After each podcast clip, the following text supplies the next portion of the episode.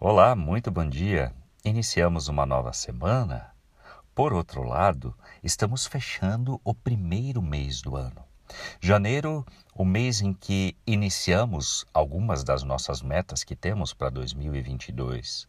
Janeiro é aquele mês em que ainda planejamos, avaliamos o que é possível correr atrás, o que queremos, o que almejamos, com o que sonhamos.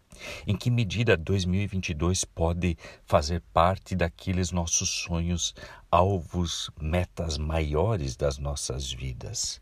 O texto bíblico de hoje, que está previsto no calendário, vai nos dizer que há muitos planos no coração do ser humano, mas o propósito do Senhor prevalecerá. Prevalece também na sua vida? Este provérbio 19, versículo 21, ele nos confronta com a maneira como nós planejamos. E a frase do dia no nosso calendário, inclusive, vai dizer que não há plano suficientemente bom se Deus estiver fora dele. Em que medida você já correu atrás dos seus alvos, dos seus sonhos, mas em que medida você envolve Deus naquilo que você planeja, naquilo que são as suas metas ou da sua família.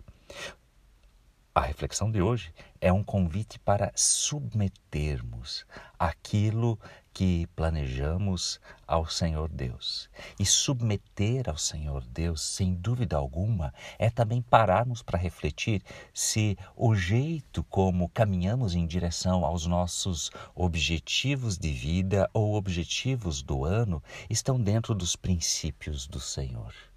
Aproveite a reflexão que nos foi provocada neste dia a partir do Provérbio 21, do capítulo 19. E então, o Senhor tem espaço no seu planejar, no seu executar os planos? Você tem submetido seus sonhos, suas metas de vida aos princípios cristãos, aquilo que o Senhor coloca para nós? Não, ele não vai planejar nossa vida em detalhes, mas o que ele quer é que o seu jeito de ser transpareça no seu planejar e no seu executar. Seguimos assim para uma nova semana? Bem, você deve ter, você que acompanhou as nossas reflexões, percebido que ao longo desse primeiro mês do ano nós tivemos várias pessoas diferentes partilhando as mensagens. E isto faz parte do nosso plano para 2022.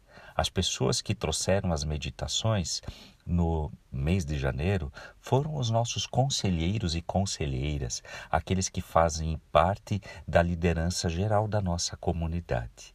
Pois bem, e eu estendo o convite a você para o mês de fevereiro e o mês de março, em que ainda vamos seguir o nosso calendário Gotas de Orvalho, porque faz parte do nosso planejar o princípio do sacerdócio geral, ou seja, que todo cristão está convidado para partilhar aquilo que o Senhor fez na sua vida, aquilo que você tem aprendido na caminhada.